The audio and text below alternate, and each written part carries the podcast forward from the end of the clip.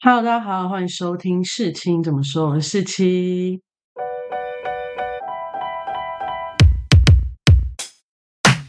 不知道大家有没有看今年的金马奖呢？是不是跟我一样觉得很感动呢？在我的同温层里面，其实都有得到蛮大蛮正面的回响。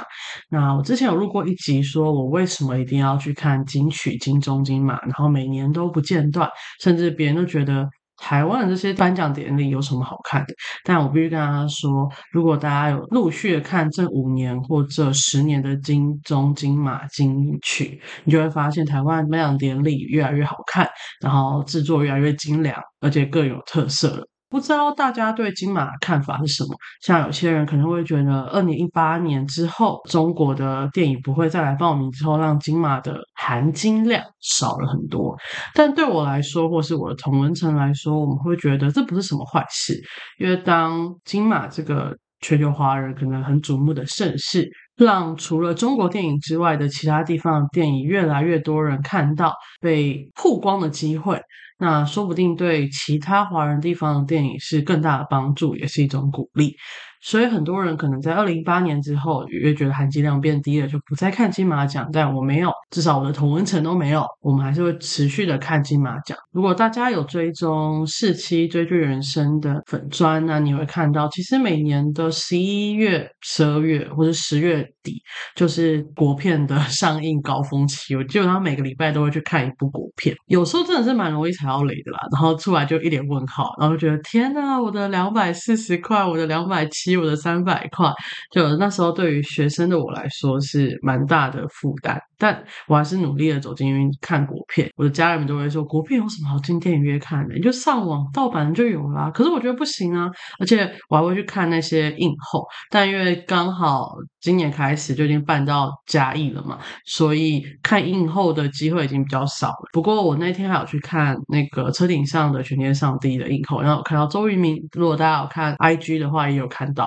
基本上，我觉得今年金马端出来的国片都非常好看，呃，基本上我都有看的啦，只是有些我没有拿来录 podcast，就是我觉得好看，但是没有什么想讲的，所以就没有这样录。今年金马呢，我觉得很感人的地方就是一开始的开场影片嘛，它真的是这几年看到开场影片难得，就哇，每个角色我都认识。然后觉得很有感。当你要觉得开场影片很好的时候，就是你已经对这个电影界、这个电影圈已经有一定的了解，然后这些电影都看过，你就会觉得哇，这有多厉害。然后还有你有看到陈以文跟阮经天颁奖的时候，用周楚楚三害的名场面帮阮经天脱名，这也超酷的。但是如果你没有看过周楚楚三害的，你就不知道那一段有多么双关梗，完全适合在脱名场面上面。然后，当然还有陈木易这个，我们从小看台剧啊，一定会看到爸爸级的角色，他用非常生动演绎拍遍的生活，当做他的获奖感言嘛。还有在颁最佳女主角的时候，五大影后在那边齐聚接奖，然后最后颁给有史以来最年轻的金马影后。刚好这个金马以后，我又看过他之前演的《美国女孩》，那时候我好像记得我的 podcast 就有说过，我觉得他也演的很好。没想到他隔年、隔两年就被金马以后，那个剧组真的太强。然后当然还有要恭喜吴康仁可以拿到第一座金马奖等等，这些都是我觉得很令人感动的。然后这些名场面我都反复观看。当然，金马奖最大的用意就是大家看完颁奖典礼之后，对于这些片产生兴趣嘛。现在除了已经上映的《五月雪》啊、《老狐狸》、《白日之下》、《复都青年》等等，还有这个礼拜要上映的《年少日记》小小，我尽量都会去看完，然后来跟大家分享。但今天呢，我就是要跟大家分享《老狐狸》。我记得我看马金马奖第一件事，我就是去查老狐狸什么时候有时间，我就要去看。主要是因为我那时候在金马影展，然后看那些影评人的分享的时候，就有说过这出电影真的很好看，大量的好评，然后甚至说出什么今年华语片最好看。当然里面有刘冠廷、有白润英、有陈木，我就觉得应该不会难看，只是就不知道他在演什么。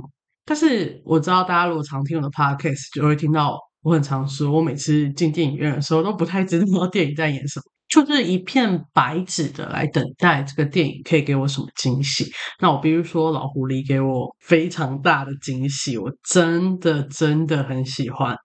它不是说它有多特殊，可是那个质感真的很好。然后他想要告诉你的东西都一目了然，但又发人省思，所以是非常非常厉害的电影。我自己认为，关于高级感这个，其实你们可以看老狐狸的海报。你们应该会蛮有感的，这种设计好像就是什么法国的文艺片，或是欧洲的那种文艺片的感觉。然后，如果你里面去看他的角色，老狐狸的角色，也就是陈木易演的这个角色，你从头到尾也会感觉到他的高级，不是那种装的那种高级。而且你也想想看，陈木易以前在我们看台剧的时候，他就是演一些性侵人的爸爸，或者喝醉酒家暴的爸爸，就是有点被定型的角色。可是他要演出一个很高级的九零年代那一种。很有钱，他有一点自己的坚持，然后他有每天穿西装的坚持，去上餐馆的坚持，要去应酬的坚持，做事的时候也有自己原理原则等等。他不会把他那种有一点乡土的感觉压掉，他有保留，但又不会让你觉得低俗。这是我觉得最厉害的地方。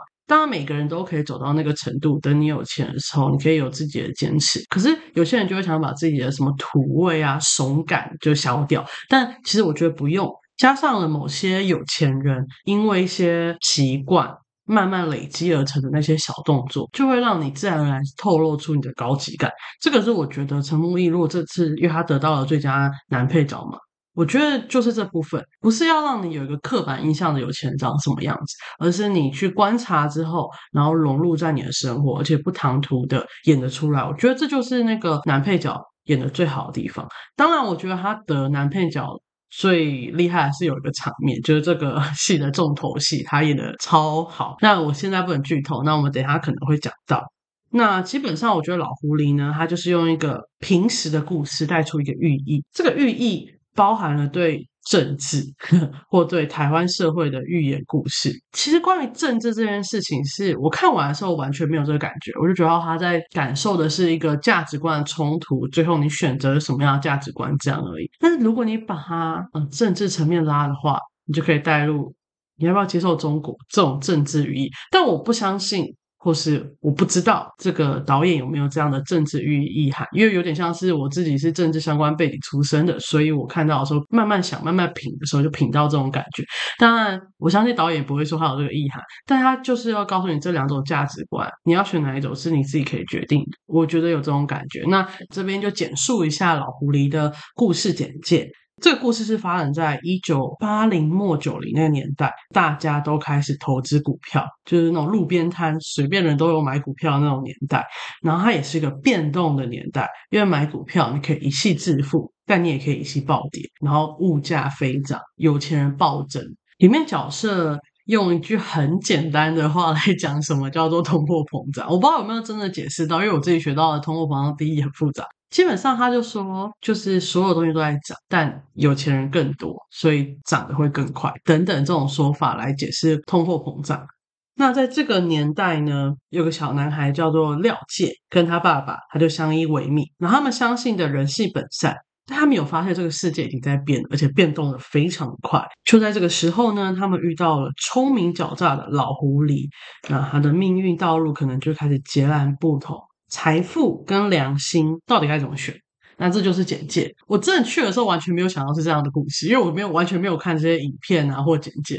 但我看了之后，慢慢他告诉我的时候，我就很有豁然开朗的感觉。我觉得什么叫预言，就是你看完会发人省思。但有些预言就会开始讲大道理，就觉得 OK 够了够了。不过这部片不会，他就是用一个长者跟小孩的对话，或教他做人处事的道理，来告诉你这些寓意。他就是平铺持续的在演一个人一段时间这群人的故事，可是在这些故事里面，你会瞬间哦，好像得到了什么。这就是这部戏我最喜欢的地方。好，那接下来我要剧透了，所以如果大家没看，拜托拜托，大家一定要去看《老狐狸》，它真的值得非常好的票房，然后再回来听我的分享。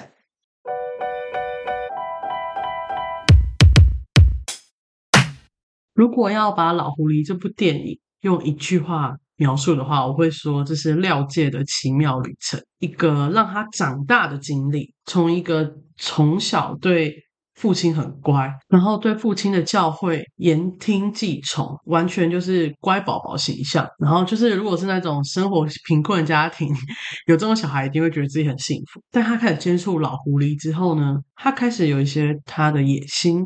对成功的向往跟追寻，然后看到两方生活要放弃的事情，或是权衡的好处利益之后，他最后决定带着他在那个奇妙旅程学到的东西，回到父亲身边，用。自己的方式来帮助父亲，就是这样的一个奇幻旅程。这个廖介，也就是白润英演的角色呢，他就是一个懂事的小孩，他一心想着帮助他过世的母亲完成梦想，帮爸爸解决各种问题，然后也是一个很想赶快长大的小孩。就算遇到了什么困难，他也不会拿来去烦爸爸。然后他会难过，会跟父亲吵的原因，只是因为父亲原本答应他什么什么时间点。母亲的遗愿可以完成了，但没办法完成，他就会很难过，而不是那种他想要买什么买什么，他不是这样的小孩。可是在这种对母亲遗愿，或是对成功、对过更好生活有理想的那种事情上，他就是有一点伤害到他的父亲，在后续的接触或是追寻的过程当中，基本上我想着，如果他跟着他爸爸这样生活，他人生的天花板。应该就是他爸爸的生活，就是安分守己，每天领差不多的钱，过得差不多的日子，但不会出什么大事。跟着老狐狸，他又可以快速学习老狐狸的这些手段，然后融会运用，最后他就会跟着老狐狸一样，他天文法就会很高，他可能也就会变成好野人。然后他在这个抉择的过程当中呢，他选择了一个自己中间的道路，就是一个聪明的小孩会做的事吧。简而言之，就是有智慧的小孩。而且酷的是，他会在各个事件发生的当中，从老狐狸的眼中看到他爸爸的形象，从他爸爸形象中看老狐狸的形象。老狐狸眼中，他爸爸就是个失败的人，但他爸爸真的不失败，他爸爸是个很好的人。在他爸爸眼中，老狐狸是个心狠手辣，让人家家破人亡的人，就是完全跟他自己亲自去接触完全不一样。就是他们每个人在他眼中可能都有两三四面，这些多重的面相。也代表着多重的价值观冲突，然后他就会觉得他爸爸努力生活又不犯错，以人情世故为主，这种价值观是一个对抗着老狐狸。他觉得趁虚而为没有什么不好，应该用不平等创造机会，把握机会，不要同情别人。这种价值观这样互相冲突，然后他也用这种价值观在他不同的做事或发生的事情他的反应当中，最后他得到了一些伤害。但也得到了一些好处，然后老狐狸也给他很多的优待吧。我自己觉得，就是因为老狐狸很喜欢他，所以就给他很多的帮助，或者教他很多做人做事的方法。但其实我觉得，是因为廖介是一个聪明的小孩，老狐狸其实讲的有点虚无，但廖介自己能懂，而且用他自己的方式去弄别人，得到好处之后，很快的他又发现，哇，这样做会造成很恐怖的事情。那他要选择什么？他思考了很久。他最后还是选择善良的方式，但他没有像他爸爸那么善良，可以这样说吗？就是没有像他爸爸那么安分守己。但他也明确的知道，其实搭上有钱人不一定能飞黄腾达，像那些华嫂、秘书等等，他们真的翻身了吗？还是他们仍然是被别人掌握生死的人呢？所以他想要搭上有钱人，造成一些阶级复制、欣欣上楼，每个人的阶级变动等等，真的有发生吗？好像不是老狐狸，或是那个社会那时候大家蜂拥而至想要做的事情。所以在电影的最后，当他爸爸发现好像抓不住他的时候，他回来了，表示着他理解他爸爸的决定，然后他也不会再做出前面那些比较出格的举动。不过，我觉得廖介在这部电影当中，我觉得他是最幸运，他学会了两种不同的生活方式，理解了两种不同价值观会产生的好处跟坏处。那接下来我就觉得，这就是电影想要引申的政治遗憾，就是如果我们想要走老狐狸的路，maybe 这都我脑补的，大家 不要觉得有挂在这个电影上面。他的意思可能就是，如果我们要往中国那边走，可以得到很立即的好处，中国政府开的这些优惠、这些好处，我们都可以拿到，而且我们也不用担心经济。但我觉得这件事。你跟我说十年前他如果这样演，说不定可以。但最近中国经济真的很糟糕。对，那你要走这种方式吗？它会不会造成家破人亡？然后你搭上了中国这个有钱的政府，这个是问号，因为我觉得他们现在不有钱。搭上这个有钱的形象的人，你会过得更好吗？或是你要走善良的路。我没有说台湾善良，只是相对于中国 maybe 善良一点，或是他善良扩展为什么人权啊、对人性的尊重等等。你要去安分守己走在台湾的路上，会不会也会比较好？还是我们这一代，我们应该看看中国的经验，看看台湾的经验，我们走自己的路。我们要走等距外交，就是跟美国等距、跟中国等距等等。我觉得它有一些政治意涵在里面，也是告诉大家说，钱有钱，经济很好，不代表一切，不代表你会幸福。这部电影也有演到，就是小摊贩他通过股票快速翻身，但也一气暴跌，他最后承受不了，他可能就自杀了，那造成家破人亡。所以，他只是让我们大框架思考，你要怎样的生活。